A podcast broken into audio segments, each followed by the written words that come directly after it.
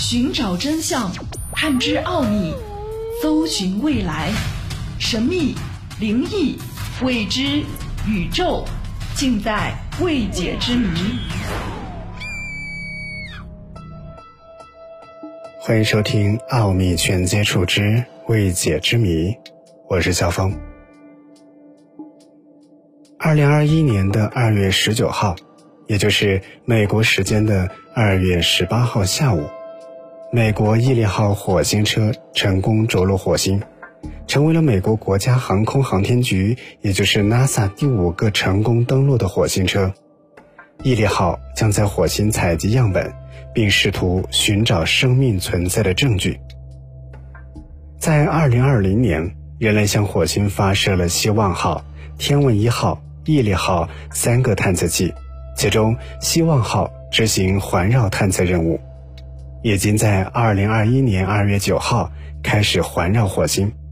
毅力号执行着陆巡航探测任务，而我国的首次火星探测任务天问一号探测器已经进入了环火轨道，计划在二零二一年五月到六月择机实施火星着陆。那么这一次美国的毅力号火星车有什么特点呢？人们为什么如此频繁地发射火星探测器呢？作为美国宇航局火星2020任务的绝对主角，毅力号火星车的着陆方式和好奇号火星车在2012年8月着陆火星的方式一样，包括降落伞、下降飞行器和一种被称为天空起重机的方法。毅力号可以看作是好奇号的升级版，两者采用了相同的基本架构和降落方式，并且都采用了核动力作为在火星表面的前进动力。另外，毅力号还携带着一架小型的火星直升机，直升机重1.8公斤，高0.5米，螺旋桨直径1.2米，有两个反向旋转的螺旋桨提供升力。功率为三百五十瓦，这架小直升机靠顶部的太阳能板进行充电，电能储存在锂离子电池当中，充电一天大概能够飞行九十秒。如此复杂的结构，让毅力号耗资达到了二十七亿美元，成为了迄今为止人类造价最贵的火星车。毅力号计划实施为期一个火星年。也就是六百八十七个地球日的探测，具体任务包括四个目标。目标一：寻找可居住性，发现在火星远古时期可能支持微生物生存的环境中形成的岩石，或被微生物改变的岩石，确定火星过去确实存在着能够支持微生物生存的环境。目标二：寻找生物特征。在那些适宜居住的环境中寻找可能存在的远古微生物迹象，特别是在那些能够长期保存生命迹象的特殊岩石当中。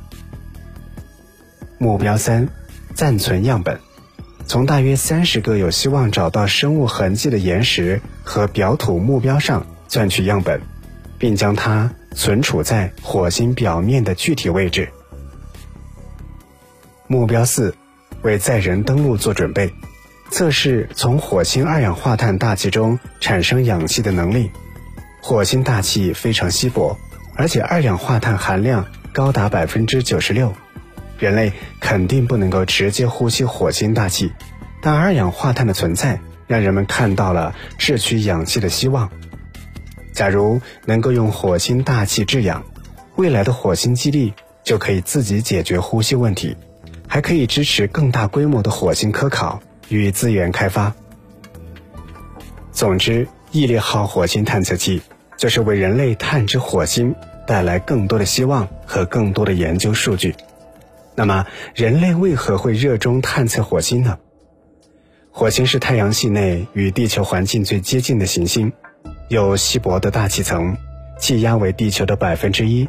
局部最高温度甚至可以达到三十五摄氏度，当然，平均温度还是比较低的，只有零下六十三摄氏度。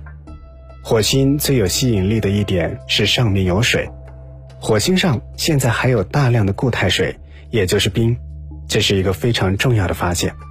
另外，火星上还有大量的固态二氧化碳，也就是干冰。在火星的南北极，就是巨大的水冰与干冰混杂的冰盖，水冰主要集中在底部。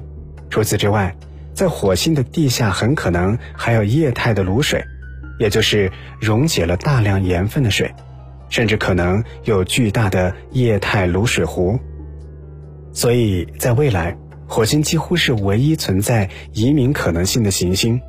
另外，火星还可能存在像微生物这样低等生命的可能性，这也是世界各国热衷探索火星的重要原因。